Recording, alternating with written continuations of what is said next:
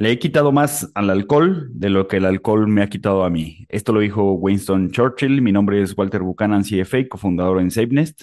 Mi nombre es Luis González, CFA, y hoy eh, repetimos invitado. Hoy tenemos a Ibai Sicilia. Eh, en aquella ocasión, eh, Ibai eh, lo invitamos para hablar de inversiones en vinos. Hoy nos va a hablar de inversión en whisky. Y si no recuerdan quién es Ibai, uh, Ibai es un experimentado especialista en vinos y whisky, respetado en todos los ámbitos, cuenta con una lista de famosos deportistas como clientes y apariciones en televisión en algunas de las principales cadenas del mundo. E Ibai es un famoso gestor de inversiones en su ciudad natal, Madrid, gracias a su talento para detectar oportunidades fructíferas en un sinfín de mercados. El vino siempre ha sido su pasión, ya que su familia era propietaria de un viñedo en España. El vino y el whisky están en su ADN. Sin más, comenzamos.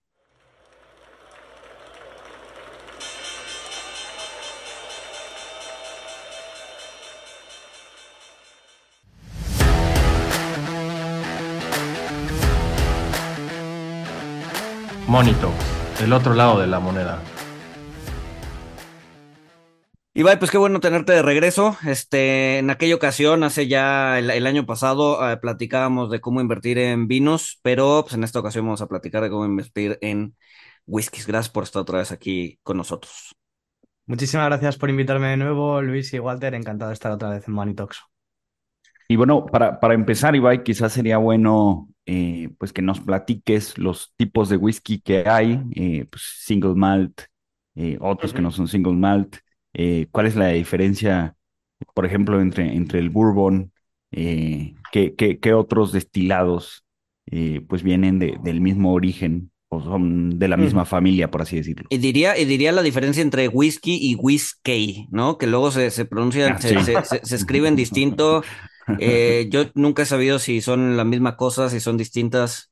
Entonces, bueno, no sé si bueno. quieras empezar por ahí. Eh, bueno, en, en, general el whisky se, escribe distinto, ¿no? De, depende de dónde, de a quién preguntes, ¿no? De qué región. Entonces hay, hay, incluso gente que lo escribe como whisky con G, o whisky acaba en Y, o whisky acaba en Y latina, ¿no? En, depende un poco de, de, a quién, de a quién le preguntes. Pero bueno, todos contienen, eh, todos tienen, eh, es lo mismo, todos contienen una bebida alcohólica que es producida mediante la destilación de uno o más granos de cereal, que han sido madurados por algún tiempo, pues en barriles de madera que generalmente es, roble, y diferencias entre ellas hay muchas. Eh, pero vamos a empezar por lo geográfico. Ya que no existen denominaciones de origen protegidas dentro del whisky todavía, ¿vale? Luego os daré la sorpresa con nosotros trabajamos con la primera destilería con denominación de origen, pero sí que hay denominaciones de origen geográfico, ¿no? Eh, entonces, bueno, pues está el whisky el irlandés, el escocés, el canadiense, o el Tennessee americano y el bourbon americano, entre otros, pero estos son pues los, los, los más los más famosos, ¿no? Donde viene el whisky, ¿no? De, los, lugares más comunes. La diferencia más grande, en mi opinión, eh, es que el whisky americano, como el Tennessee o el Bourbon, se destilan solo una vez. Mientras que otros whiskies, como el escocés y el canadiense, se destilan en dos ocasiones. Y el whisky irlandés, por el contrario, se debe destilar hasta en tres ocasiones. Entonces, esa es la diferencia más grande, ¿no? Que hay entre un tipo de whisky y otro. En cuanto a la maduración, ¿vale? El Bourbon y el Tennessee, por ejemplo, son whiskies americanos que se deben destilar en barriles de madera de roble carbonizada por dentro. En Irlanda y Escocia, pues deben ser barriles de reuso, ¿no? Que contuviesen o Bourbon o Jerez, ¿no? Eh, español anteriormente y en contadas ocasiones eh, en Irlanda y Escocia pues utilizaban ya barriles de incluso de ron, pero ya sería, vamos, como te digo, en contadas ocasiones. Y en Canadá, pues usan de todo, nuevos y, y usados. Pero vamos con los tipos de whisky. Hay 13 tipos, ¿vale? De whisky, como decís, pues eh, no vamos a ir entre todos los nombres. Os voy a hablar de los cuatro más comunes, que son el single malt, el bourbon, el single pot still y el eh, new make spirit. Entonces, en cuanto a las diferencias entre uno y otro, el single malt, por ejemplo, es un whisky que se elabora exclusivamente a partir de cebada malteada que procede nada más que de una destilería. No procede necesariamente de un único lote, no de producción, ni siquiera pues, tiene que tener la misma edad. Eh, y, por ejemplo, son los whiskies como el Macallan o el Rap Roy, etc. El bourbon, por ejemplo, para que se denomine bourbon, el mosto, que es la mezcla de granos a partir de la cual se destila, debe contener al menos el 51% de maíz. y el mosto debe destilarse a 160 grados o menos en cuanto a bourbon. Y luego el destilado tiene que almacenarse en barricas de roble nuevo, carbonizado a 125 grados o menos y no tiene que contener ningún aditivo. Además, por ley, el bourbon se debe envejecer en barriles de roble, en barricas de roble blanco, carbonizadas y además tienen que estar nuevas, ¿vale? En cuanto a bourbon. El Singet Es- esto de carbonizadas, ¿qué, qué, qué es exactamente? tienen que estar carbonizadas por dentro. Quemadas. ¿Vale? Dentro del barril. Sí, eh, es, eh, respecto a las regiones y el tipo de whisky, tienen que tener, tienen un proceso muy, muy determinado, ¿vale? Y, Para y- poder y decir- esto, esto, porque esto como, como sanitización, como... yo Me creo que para darle el, el sabor, ¿no? Yo creo que sí, yo creo que es parte de la tradición y de la historia, ¿no? De, de cómo se destila whisky en cada una de las, de las regiones. Entonces, como hay eh, 13 tipos de whisky, cada uno tiene sus, sus pequeñas mm, especialidades, digámoslo así, ¿no? Cada uno se tiene que producir de una manera muy, muy, muy única y específica. Si no, no le puede, no puede ser bourbon, no puede ser Tennessee bourbon, ya es algo distinto que estás haciendo, ¿no? Entonces, mm, como te digo, los, los cuatro, los cuatro más comunes, que es el single malt, el bourbon, el single pot y el new make spirit, es todos similares, pero cada una tiene sus diferencias, por decirlo de alguna manera. Entonces es, es un mundo, desde luego. Te- regresaría un poquito, ¿no? Cuando dicen eh, mezcla de maltas y single malt, la diferencia, o sea, es eh, en una mezcla lo que hacen es mezclar de diferentes barricas o cómo, cómo, o, o cuál es la diferencia entre un single y un, y un mezcla de maltas. Bueno, el, a ver, por ejemplo, mm, vamos a ir con la normativa de diferencias entre whisky escocés y irlandés, por ejemplo, que creo que se va a entender mejor. Em, por ejemplo, la normativa escocesa exige que se utilice una cebada malteada en la destilación, mientras que la irlandesa solo establece que el whisky debe fermentarse a partir de una mezcla de cereales. Entonces, ambos deben fermentarse con levadura y envejecerse durante al menos tres años, pero la normativa escocesa establece que sus whiskies deben envejecerse en barricas de roble, mientras que la irlandesa solo en barricas de madera. Entonces, como te digo, cada una es muy específica. Unas es con cebada malteada, otras tienes que tener un cierto porcentaje, ¿no? De esa cebada, otros deben contener un, un grano de maíz. Entonces, ya te digo, van, van cambiando. El single malt, whisky solo de cebada malteada. El bourbon tiene que tener al menos un 51% de maíz. El single pot still es como el single malt, que procede de una única destilería, pero mm, se elabora con, una, con un alambique, en alambique y con cebada. Y la diferencia es que los single malt se elaboran con 100% cebada malteada. Y en whisky, el single pot, por ejemplo, se elabora tanto con malteada como sin maltear. O sea, verde. Ok, ok. ¿Tiene sentido? Más o menos. Más o menos.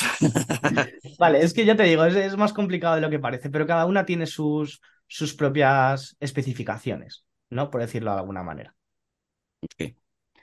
Eh, En, en- en el episodio anterior en el que, en el que hablamos de vinos, nos contabas eh, cómo invertir eh, en, en, pues sí, en, en- en- en- en botellas, ¿no? Y que tenían pues una cava grande en donde permanecía y era importante, en el vino era importante el rastreo de la procedencia, ¿no? Para ver si, este, si había sido bien cuidada y bien conservada la botella. ¿Cómo funciona en el whisky?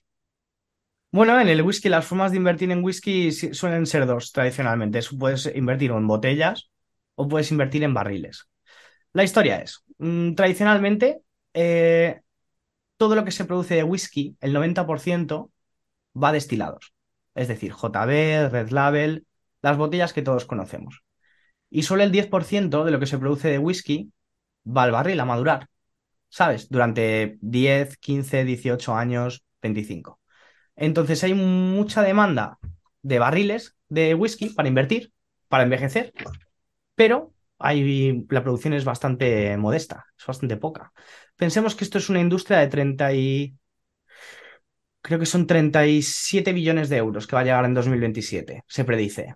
¿Vale? Mm, eh, Reino Unido exportó 3 billones eh, el año pasado, en 2022.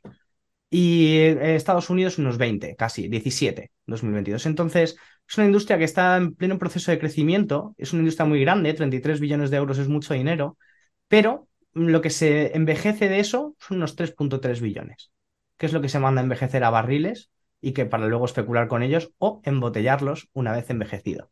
No, Entonces aquí, pregunta, cuando, sí, cuando dices Mm. JB Red Label, ¿qué, qué nivel de envejecimiento traen esos whiskies? pues no mucho. ¿Tres años o Eh, menos? pues, pues depende de las botellas, pero tres años o menos, efectivamente. Eso es lo que llamamos eh, un New Make Spirit, que es antes de que exista el single malt y el single pot still, existe el, New Make Spirit, que es un líquido mm, claro y aromático que, con una gradación alcohólica del 68%. Entonces, este, esto es como el whisky se hace en sus primeras etapas, ¿no? Eh, que, lo descubrieron, de hecho, hace poco, que era la gente que estaba en las destilerías, eh, que llegaban a probar el whisky, ¿no? Cuando estaba madurando y tal. Entonces es, está hecho en las primeras etapas de madurez y por lo tanto mm, estás comprando en el nivel más bajo antes de la revalorización. Pero como te digo, es eh, whisky no muy, no muy envejecido, con no muchos años y, y es lo que más se consume. Entonces lo que ya es más viejo, es decir, whisky ya con 5, 8, 10 años, 15, 18 y 25, ahí ya estamos hablando de palabras mayores, de whiskies envejecidos. Y ahí es donde la cosa se empieza a poner de verdad interesante. Dices Oye, que ahora el, el, el, o sea, el darle un envejecimiento al whisky, eh, claro, me imagino que es como, como la uva, este, pues, cier- cierto whisky le va a favorecer el, em- el envejecimiento y otro, este, pues quizá no adquiera nada. Digo, no, no, no creo que le pase como el vino que se avinagra porque pues tiene más contenido de alcohol, pero la maduración, El, vino, el vino se, se puede avinagrar con el paso del tiempo. El whisky no. El whisky, una vez acaba la maduración en barril, se embotella. Y una vez embotellado, te puede durar lo que tú quieras. Lo que estés dispuesto a mantenerlo antes de que lo quieras consumir. Entonces, la clave está en envejecerlo el tiempo suficiente en el barril para luego embotellarlo. Y aquí el, el, envejecimiento le da, le da otras propiedades, o sea, otro sabor, otras notas. Por supuesto, el envejecimiento no tiene nada que ver una botella con un envejecimiento de 18 años, tanto en precio como en sabor, que una botella con 25. ¿Vale? Entonces, cuanto más maduración adquiere el whisky, más categoría alcanza, ¿no? Por decirlo de alguna manera. Mayor es su incremento. De hecho, os reto a que encontréis una botella de whisky con 10, 15 años de maduración por menos de 600 dólares. No hay muchas, para nada. Entonces aquí es donde, aquí es donde desde luego viene, viene el negocio. Ahora, eh, pasa como en el vino, por ejemplo, o sea, los, los, luego muchas veces los vinos muy, muy, muy viejos eh, tienden a ser como muy planos en el sabor, ¿no? O sea, como que se pierden como muchas notas eh, de vinos un poco más jóvenes, ¿no? Un vino de 40, 50 años, pues es un vino, o sea, con, o sea, con un sabor mucho más maduro que, que... Efectivamente. Ajá. El- el ¿Sucede lo mismo con el whisky? Efectivamente, el sabor siempre suele ser mucho más intenso y con muchos más matices, ¿no? Entonces, eh, se, se nota mucho cuando bebes un vino con años o cuando bebes un whisky con años a cuando te estás bebiendo un whisky con una maduración mucho menor. Se nota, se nota y se nota bastante. Sobre todo la sutileza de ese aroma que suelta y ese sabor que te deja en el paladar después de beberlo. Es, eh, cada, cada whisky es un mundo, cada barril es único, que eso es otra historia. Cada barril, aunque sean de la misma, del mismo batch, eh, cada barril es único e irrepetible. Entonces, puede incluso variar dentro de la misma añada, te pueden salir dos barriles diferentes también. Ya te digo, todo depende, Luis y Walter. Tanto de la destilería como de- del destilado. Ahora, de- Oye, de- a, del- dale, dale, dale. a- a mí me llama la atención, Ibai, o sea, ¿por qué, por qué si, o sea, si tiene ciertas características, por ejemplo, que, que pues no, no, no se avinagra, o sea, la puedes guardar por el tiempo que quieras, y, o sea, ¿por qué el, el 90% me parece, o sea, se, se va a, pues sí, a bebidas espirituosas, a JB, etiqueta roja, este, y por qué tampoco se va a madurar? O sea, el mercado eh, pues en, en, en tamaño, en, en miles de millones de dólares, eh, pues, eh, es algo, o sea, pero, pero es pequeño el, el mercado, eh, la demanda, el consumo, ¿por qué tan poco se, se va a madurar?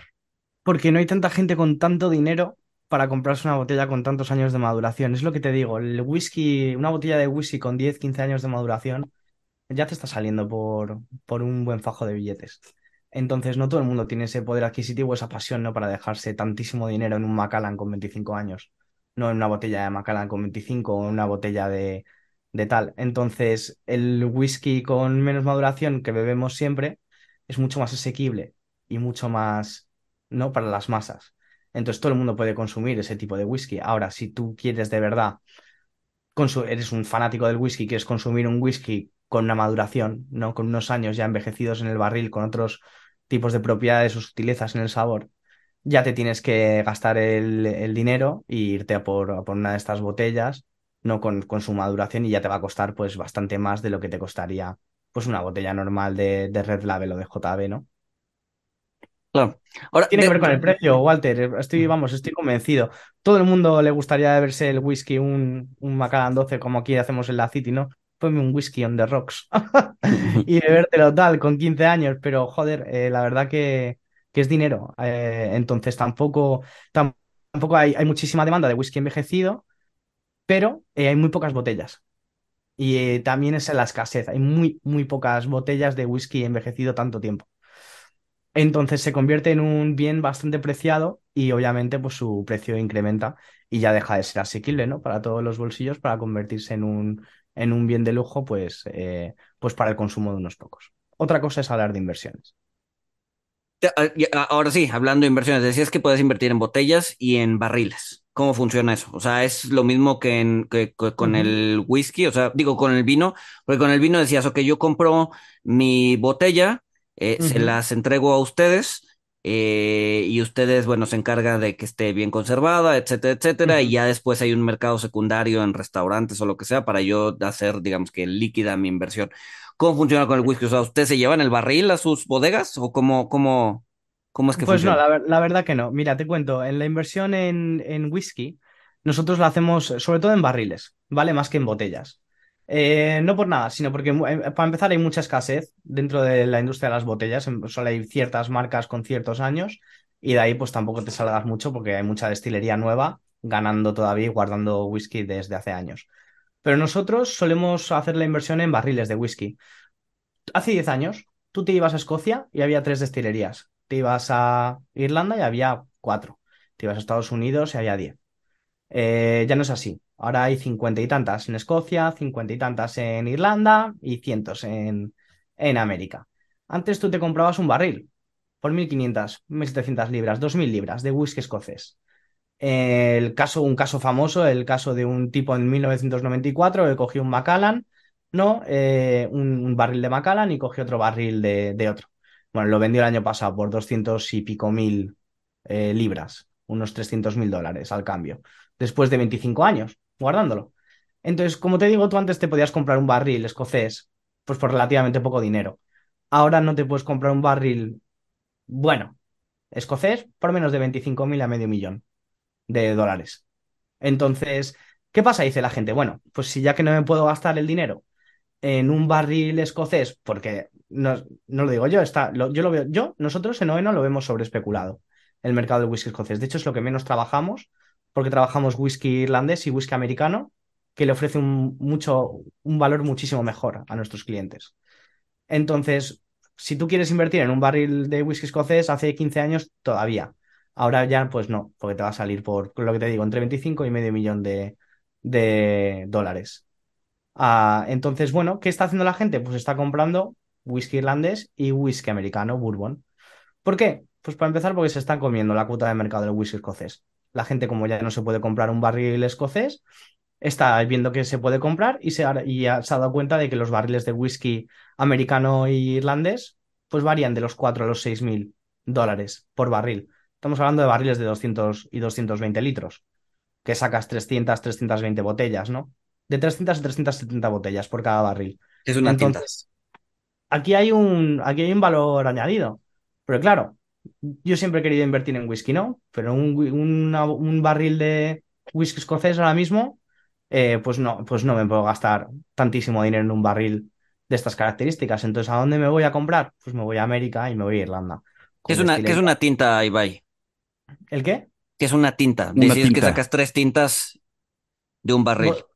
Sacas unas 300 botellas por barril, ¿no? Ah, 300, 300 botellas. 300, ah, te, entendí otra cosa, sí, ok.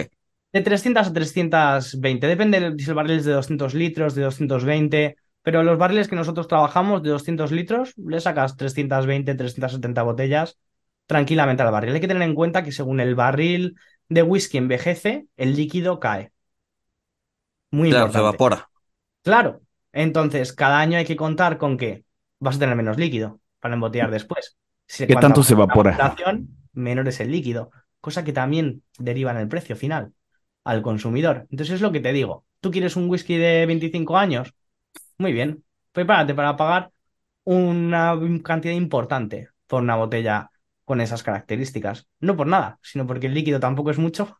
Hay que haber, ha habido que haber esperado durante 25 años y, simplemente, pues eso, la, demanda es tan grande de estos tipos de destilados con tanta, con tanta maduración que eh, efectivamente contribuye al precio. Pero es lo que te digo, esto nos pasó ya hace años con el whisky escocés y ahora está, está pasando igual con el whisky americano y el whisky irlandés. ¿Qué, qué tanto se, o sea, en un whisky de 15 años o de 25, qué tanto se merma eh, en el proceso de maduración? Es que me vas a matar si me equivoco, pero creo, creo que es el 5% por año lo que te baja el líquido, más o menos. Mm, Ok, ok. Entonces, cuidado porque según va madurando tu barril, va quedando menos líquido. Y luego ese líquido, por eso lo llaman oro líquido, ¿no? Porque luego hay que embotellarlo, pero luego ya al final, al final no queda tanto. Cuantos más años lo tienes esperando, menor es el líquido, pero mejor es también. Claro, ahora, Sí, claro. cuando, cuando, cuando compras el barril, entonces se queda en la destilería. O sea, en la destilería te lo guardan. Nosotros trabajamos con un formato integral cuando ofrecemos barriles a nuestros inversores, tanto barriles en su mayoría americanos como irlandeses. La destilería se queda los barriles en su propia destilería. Le da un certificado a mis clientes con la estampa de la destilería, documento de buyback firmado por el CEO, es decir, las destilerías siempre te ofrecen un contrato de recompra de los barriles. Pero ahora vamos a ello, ¿vale? Porque ahí es cuando se pone de verdad interesante la cosa. Entonces, la, siempre se va a quedar en la destilería el barril, normalmente. Por si luego te lo necesitan recomprar la propia destilería para embotellarlo, ya envejecido, ¿vale? Porque mucha destilería lo que hacen, sobre todo las nuevas, ahora es coger, hacen una destilería, hacen su primer bourbon o su primer whisky y han hecho una inversión muy, muy grande, muy grande. Y tienen que monetizarla de alguna manera. Entonces, su manera de monetizarla es venderte el barril, ¿vale? A un precio atractivo, sabiendo que en 5, 10, 15, 18 y 25 años te lo van a necesitar comprar de vuelta para embotellarlo bajo su propia marca y distribuirlo. Pero ¿quién, el- quién elige cuándo hacer la venta? La dest- o sea, la destilería puede decir, ya pasaron 20 años, te recompro. O tú como inversionista puedes decir, no, yo me quiero esperar hasta los 25. ¿Y también te, te, recompran hasta el término o, puede que ya hayan transcurrido, o sea, es un barril que se va a madurar 25, pero ya pasaron, digamos, 10 años y, y ya dicen, no, pues, ¿sabes que Te, te lo compro a, o sea, Ujú. tal precio, más o menos con, con Mira, alguna o- regla.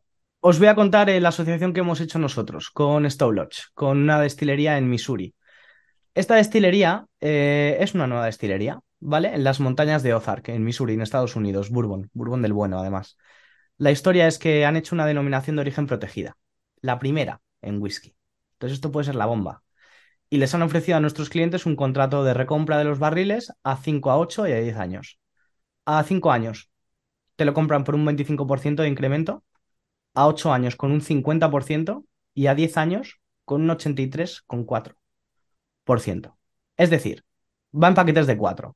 Nosotros le damos los barriles a- por 6.000 dólares a nuestro cliente en paquetes de 4, es decir, inversión mínima 24.000 dólares, pero con un contrato de recompra firmado por la destilería eh, y con los números de barril y todo, con certificados de autenticidad de los barriles, fotos, absolutamente todas las garantías, y te viene con un contrato firmado por el CEO con esos precios. Es decir, si tú lo compras los barriles hoy, a los 5 años están obligados a, si tú quieres devolverle los barriles, comprártelos.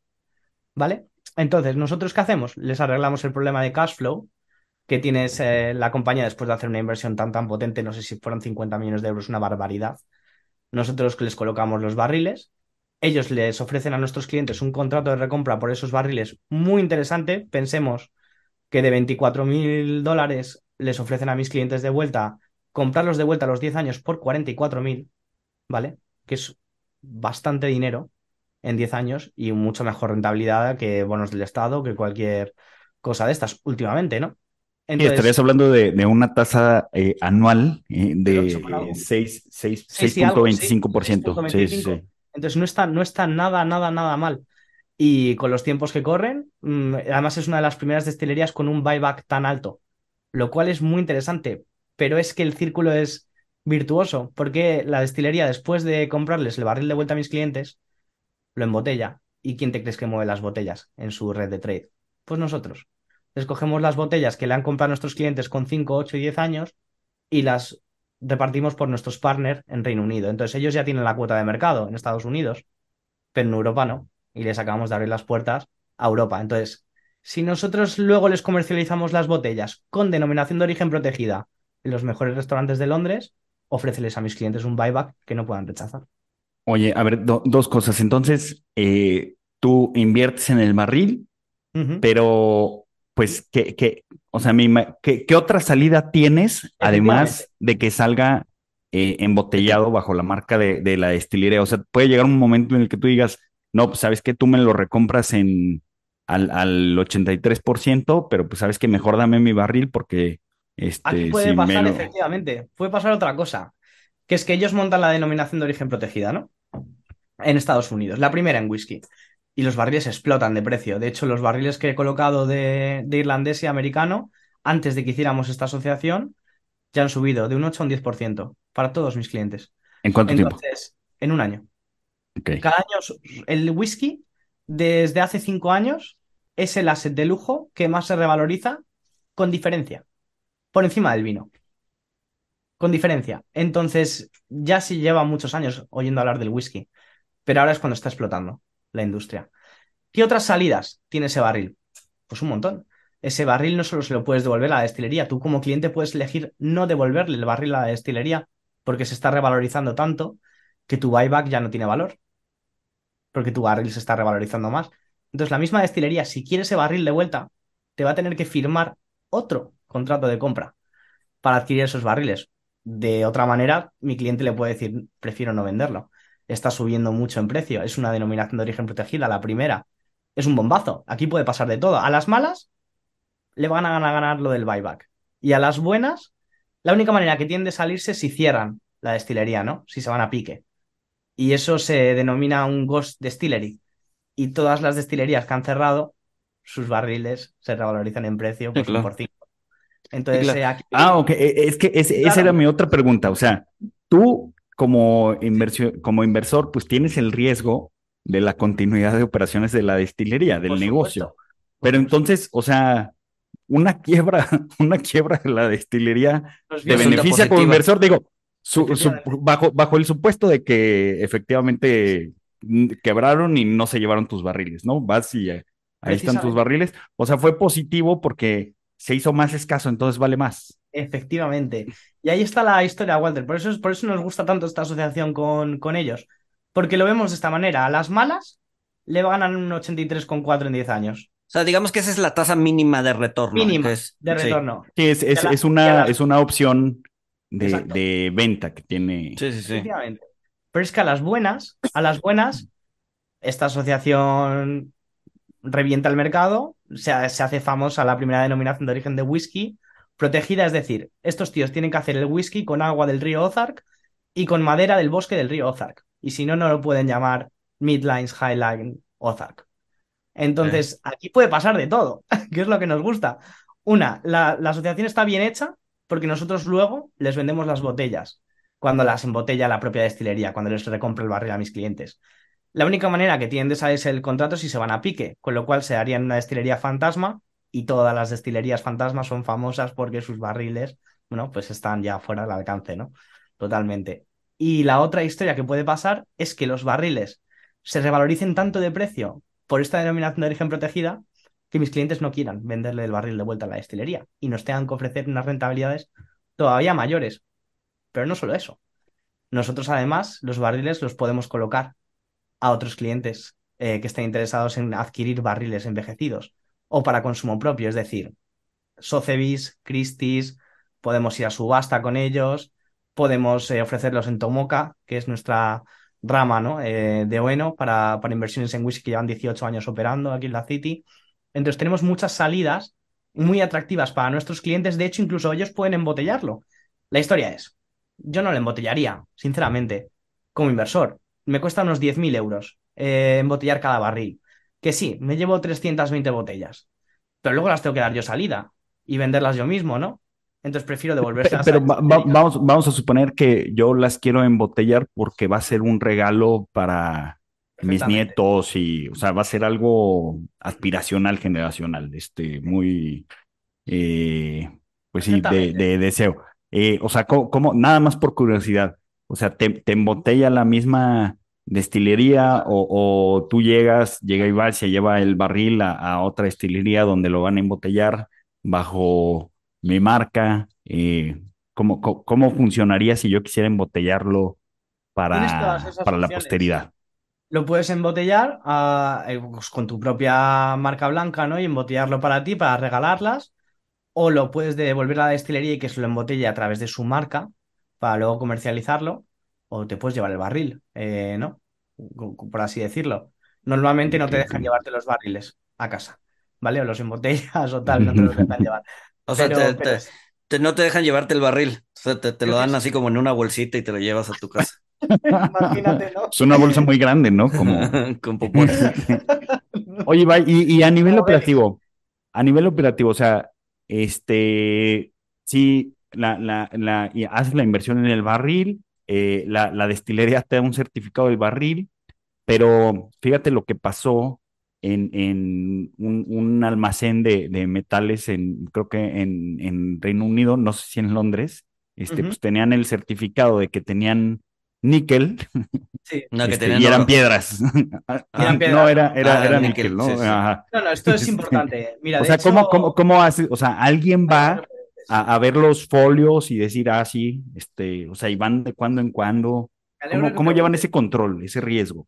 Bueno, para empezar, nosotros desde que esta, tenemos esta asociación viajamos cada tres meses eh, a verles y a, cogerles más barriles para nuestros clientes. Pero una de, las, una de las cosas buenas de invertir en barriles con nosotros es que nosotros damos certificados de autenticidad y propiedad por nuestra parte, pero cuando mis, clientes adquieren whisky, también les llegan certificados por parte de la propia destilería. Y estos certificados vienen con su estampa de la destilería, ¿vale? Eh, van con el número de barril. Tú tienes un barril, es tuyo, con tu número de barril y todo. Entonces te llega por doble, por, por partida doble, te llegan nuestros certificados de autenticidad, propiedad, documento del seguro y factura. Y por parte de la destilería te llega también, te llega un certificado de la, por la compra de tus barriles, con la numeración de tus barriles, etcétera, y muchas veces fotos, ¿no? De la destilería con sus barriles, del barril con el número, etcétera, etcétera. Y también te llega el documento de recompra por parte de la destilería firmada por el CEO y con la estampa. Ok, ok, ok. Eh, ahora, si quieres comprar solo la botella, o sea, solo una botella, eso es directo con ustedes. Supongo que yo compro, o sea, el barril, más bien el barril se queda en la destilería, pero la botella, si yo quiero comprar una botella de 25 años de Macallan, este, ¿esa ya la puedo guardar con ustedes? Sí, por supuesto, también la puedes guardar con nosotros. El portafolio, al fin y al cabo, en vinos de lujo y whisky, puede englobar tanto botellas de vino, champán, cualquier tipo de vino, como también barriles de whisky y o botellas de whisky, como pueden ser eh, eh, pues las, las, botellas estas japonesas, ¿no? Em, de whisky, que están, son tan famosas ahora, o los típicos Macallan 25 y tal, que todavía hay alguna por ahí. La historia es, mucha gente quiere, no, hace tanto me pidió un cliente si le podía vender mil botellas de Macallan 25 años y le dije, bueno, es que ni el marchante, vamos, ni el, ni el más, ni el que, el que más confía a Macallan le da mil botellas. Entonces, te dan cinco, te dan diez, pero no te dan mil. Entonces es un, es un producto bastante, bastante escaso. Ahorita que mencionaste la, la, el whisky japonés, ¿no? Es, o sea, como que es un nicho eh, relativamente reciente, ¿no? Incluso eh, empezaron, o sea, llegaron a ser tan populares los últimos años que, que incluso dejaron de mandar, ¿no? Aquí en México conseguir un buen whisky, o sea, yo me acuerdo que hace 5 o 10 años conseguir un buen whisky japonés no era tan difícil, pero ahorita es prácticamente imposible, ¿no? Entonces... Es terrible, terrible. De hecho, es que es muy, muy difícil. Eh, tengo muchos clientes que quieren ese whisky con X años de esa marca en particular y son muy difíciles de conseguir y cada vez llegan menos, eh, sobre todo los japoneses porque en el último año pues han hecho, no me preguntes por qué, súper famosos y todo el mundo quería su botellita de Hikibi, de japonés. Entonces, ¿qué es lo que hace un whisky de colección? Pues la rareza, eh, si es una edición limitada, el número de botellas, ¿vale? Scarcity. Mm, ¿Qué queda de esto? ¿Tiene, ¿tiene alguna característica especial el, whisky japonés, como por ejemplo el, bourbon que, lleva maíz? Este, La verdad, la- la verdad que no estoy seguro de esta, eh, Walter, si te digo la verdad. Ahí, ahí me has pillado. De, de esto sí que sé, pero del whisky japonés la verdad que no, no es tan nuevo y tan novedoso que todavía no tengo, no las tengo todas conmigo respecto al japonés. No sé qué diferencias puede haber, pero desde luego es algo que miraré. Pero ya te digo, lo que, lo que hace que una botella o que tal sea un coleccionable es la rareza, si tiene algún premio, la de, de qué destilería viene, la madurez, por ejemplo, pero también cosas como las reviews o la publicidad. Eh, si tiene algún Claro. influencer detrás, alguna celebridad, ¿no? Eh, no nos olvidemos de estos actores que han comprado destilerías y la han vendido por un billón hace poco. Este actor famoso ahora mismo no, no me sale, pero eh, las compran las destilerías y luego las venden como cualquier otra empresa, como cualquier otra pyme o marca. Y Sí, luego, claro. por supuesto, ¿qué hace que una botella sea coleccionable? Si la destilería está todavía viva o muerta, porque las Ghost Distilleries, para conseguir una botella de una destilería que ya no está con nosotros, eh, ojo, eh, que puede ser muy difícil.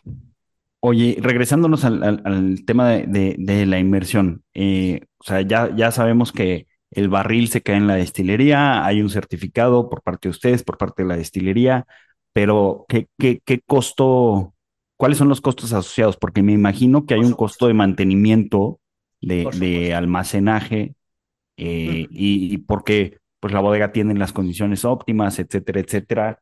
Por. Este, y, y también ustedes, o sea, hablabas de que la destilería te compra el barril en 10 años a, a un sobreprecio de 83%.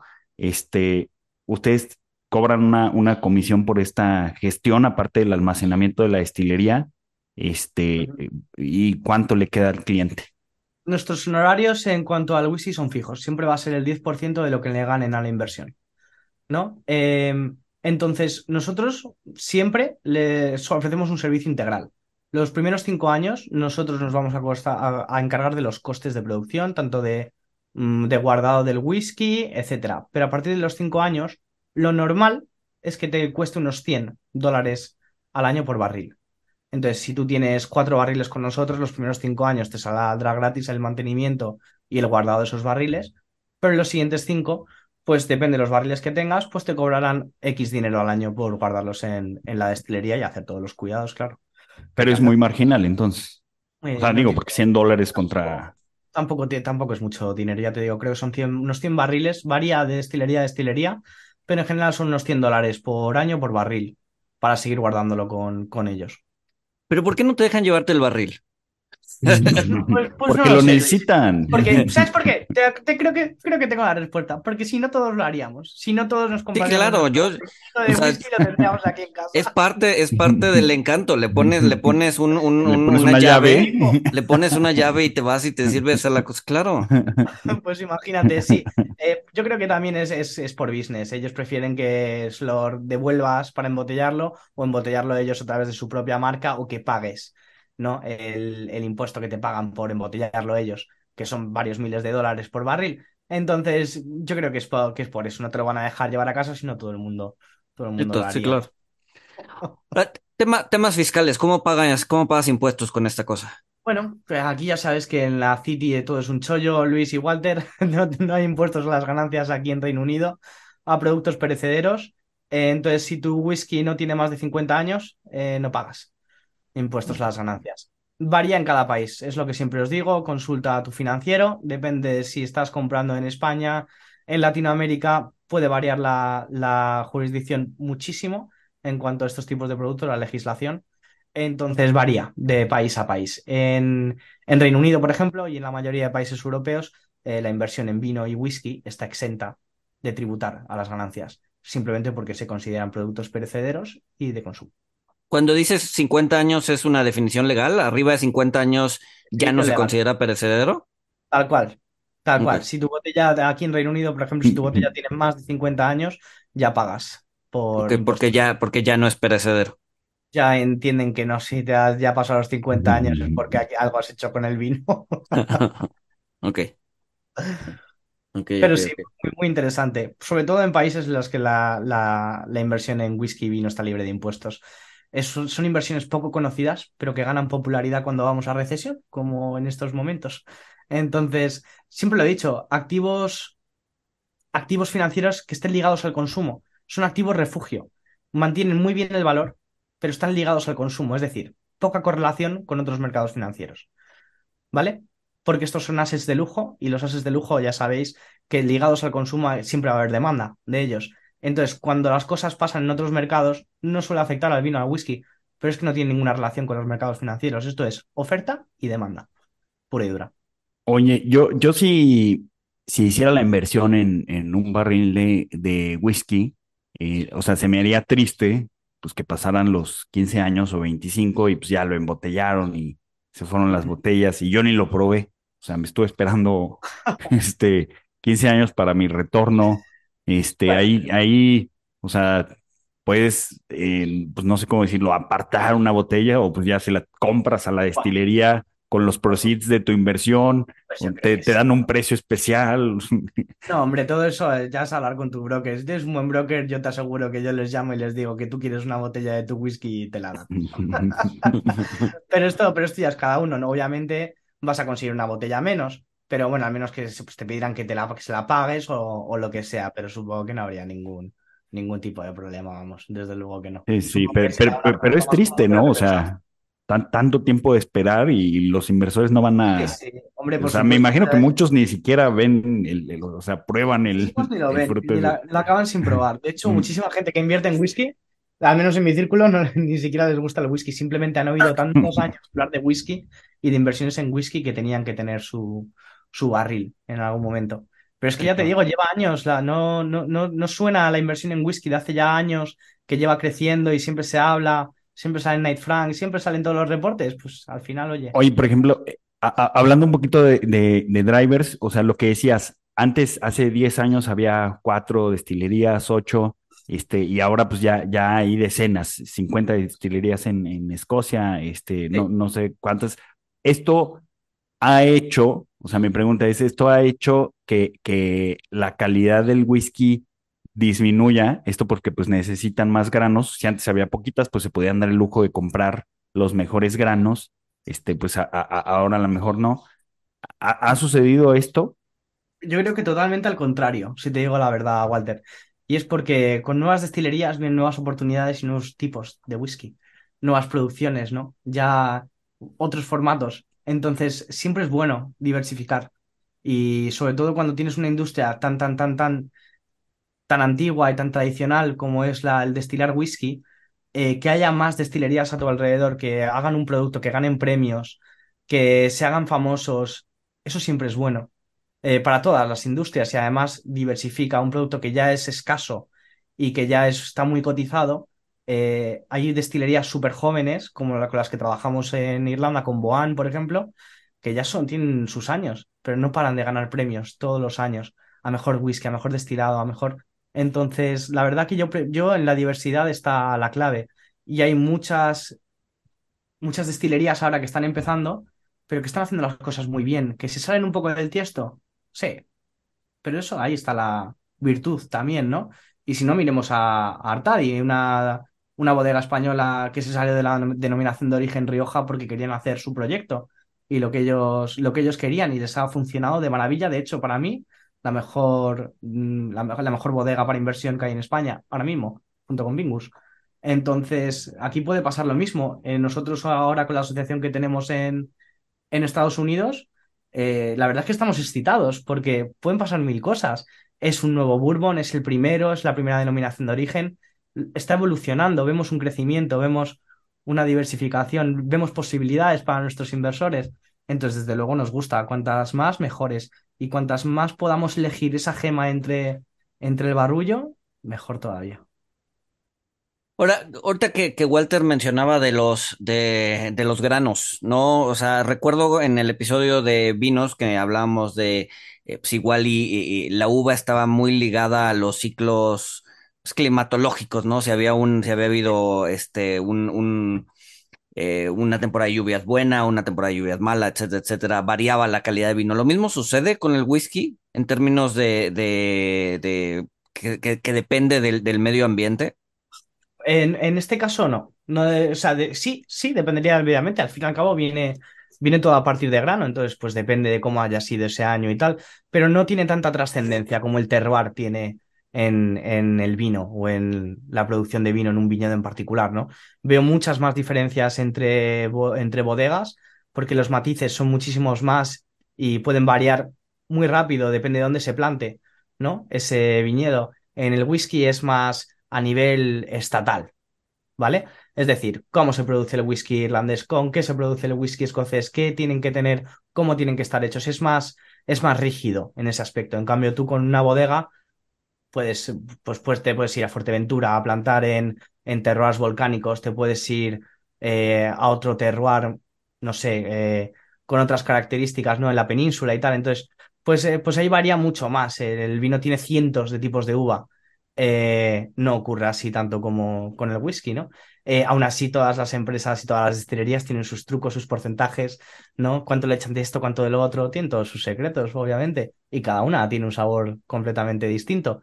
Ya te digo, hay mucha destilería que está experimentando, envejeciendo en otros tipos de barril que ya han sido reusados para port, por ejemplo, eh, con, con, con, con whisky port de este fuerte portugués.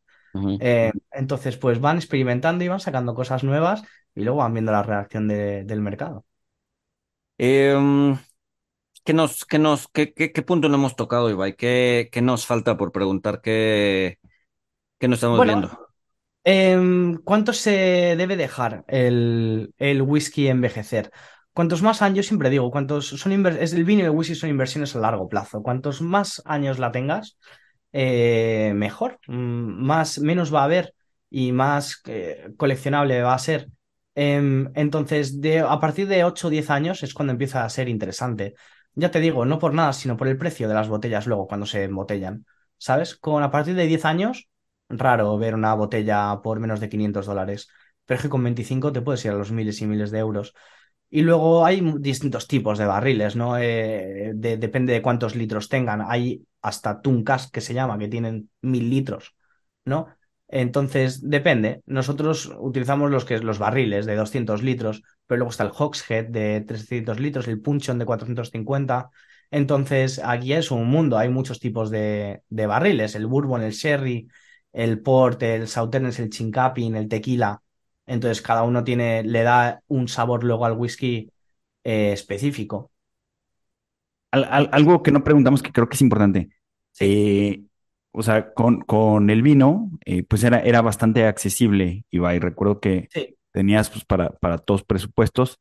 Este, a- aquí, pues creo que nada más con, con botella, que dices que no se usa tanto, me imagino que porque la botella pues ya, ya trae un, pues mucho el, el- la, la ganancia, Ya no pero tiene el, espacio para recorrer, ¿no? Por exacto, sí, ya, ya recorrió pues más de tres cuartos, ¿no? Pero a, a lo que iba es, este, o sea, si, si, si es con barril, o sea, solo una persona compra, compra un barril. O sea, usted no, no, Sí. no es como que Oe no compre un barril y pues eso le toca la mitad a Luis y la mitad a Walter. Claro. O sea, eso, yo son tengo, barriles- Walter tiene que comprar el barril completo, o Luis el barril barriles, completo. son barriles completos, entonces la inversión sigue, si nosotros siempre hemos tenido el mínimo de 5.000 o 10.000 eh, dólares para empezar una inversión con cualquiera de nuestros clientes, pero a partir del whisky eh, tenemos inversiones a plazo fijo, como es la asociación con Stowlodge, que vienen a partir de 24.000 dólares, que vienen en paquetes de cuatro los barriles y con un, un contrato de recompra. Pero luego también pueden comprar de nuestra, tenemos una lista de destilerías como puede ser Boan en Irlanda, eh, St. Patrick's en Irlanda, MGP en Estados Unidos, Bourbon del Bueno con años. Entonces, esos barriles los podemos vender de forma individual a- y, varían de 3 a 6 mil por barril.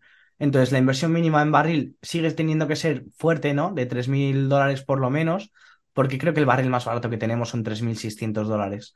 Y el barril más caro que tenemos ahora mismo de irlandés o americano son 7, 8 mil dólares, ¿no? Más o menos. Entonces varía de 3 a 8, ahí ya te puedes hacer una inversión en, en whisky.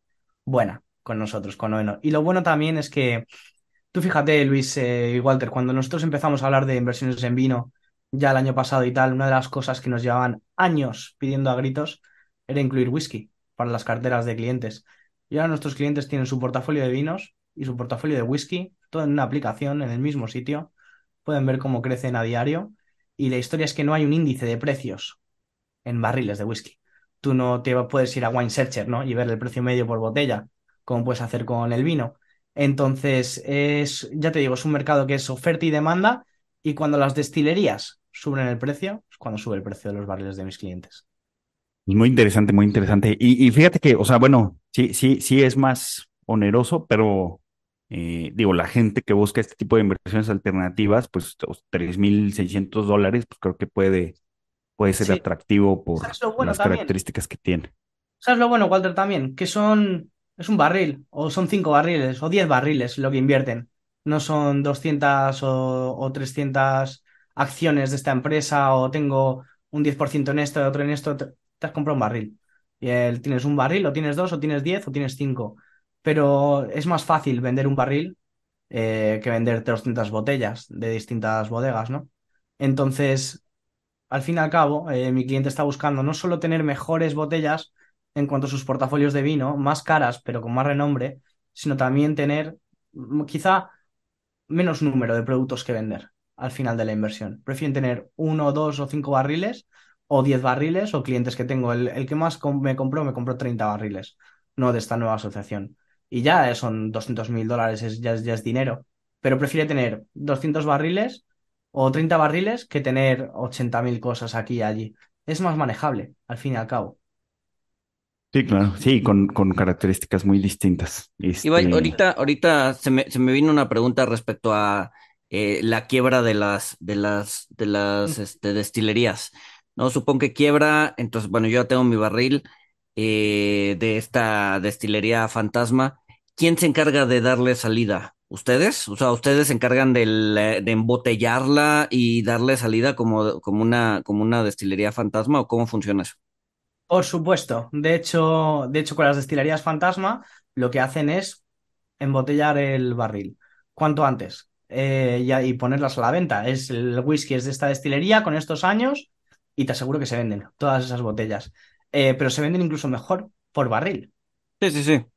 Pero a lo que voy es, pero, o la- sea, la, la, la embotellada la, la hace la destilería en el Bueno, si proceso la de quiebra. ya no es- si la destilería ya no está, tu barril se va a un almacén fiscal, ¿no? Eh, para guardarlo, para seguir guardándolo, ¿no? Hasta que el cliente quiera darle salida, que le pueda dar salida tanto en formato barril como en formato botellas, ¿vale? No estoy seguro de si le puedes poner la marca de la destilería fantasma, ¿no? A las botellas luego cuando las embotelles, eh, pero vamos, estoy seguro de que, de que lo han hecho, que se ha hecho, eso Ah, ok, o sea, o sea, para, sí, claro, claro, sí, para, Claro, para, o sea, me imagino que cuando vale más es cuando se embotelló, pues antes de que fuera fantasma y efectivamente. queda con la marca ya, Exactamente. Ahí sí que, ahí es cuando están cotizadísimas las botellas.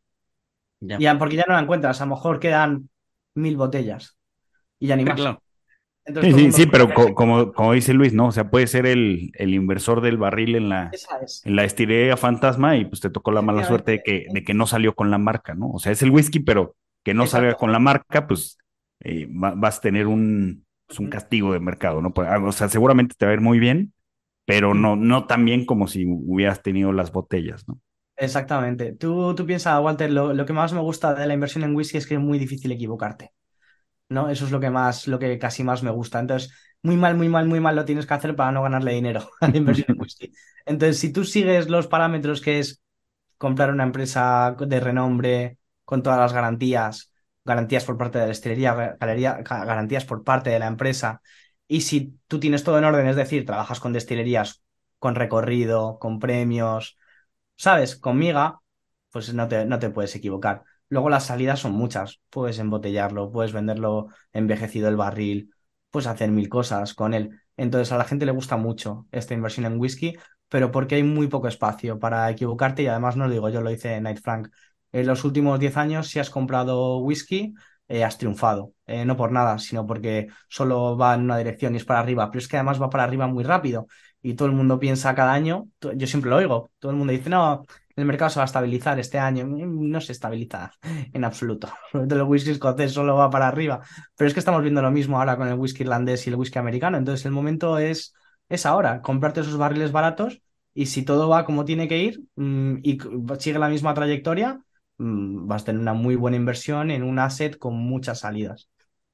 Muy bien. Pues buenísimo, Ibai. Eh, mil, mil gracias por, por estar con nosotros. No sé si tengas este, pues, otra, otra pregunta o algún otro comentario, Luis. No, no, creo que, creo que tocamos todos los puntos. Ibai, no sé si tú tengas algo más que agregar. Bueno, nos gustaría decirle a los oyentes que si quieren eh, invertir con nosotros en, en barriles de whisky o quieren tener más información o que le expandamos la información, pueden encontrar un enlace en la descripción del podcast cuando lo, cuando lo subamos a, ya para todos nuestros oyentes. Y luego también se pueden meter en breakingwine.com eh, o pueden meterse en Oeno Group y, y, bueno, contactarme en mi correo electrónico que es ibai.oenofuture.com o en mis redes sociales, Ibai Sicilia en LinkedIn y tal, y estaremos encantados de, de contarles más sobre esta apasionante industria que es el whisky. Perfecto. Pues Ibai, mil, mil gracias y nos escuchamos el siguiente miércoles. Saludos.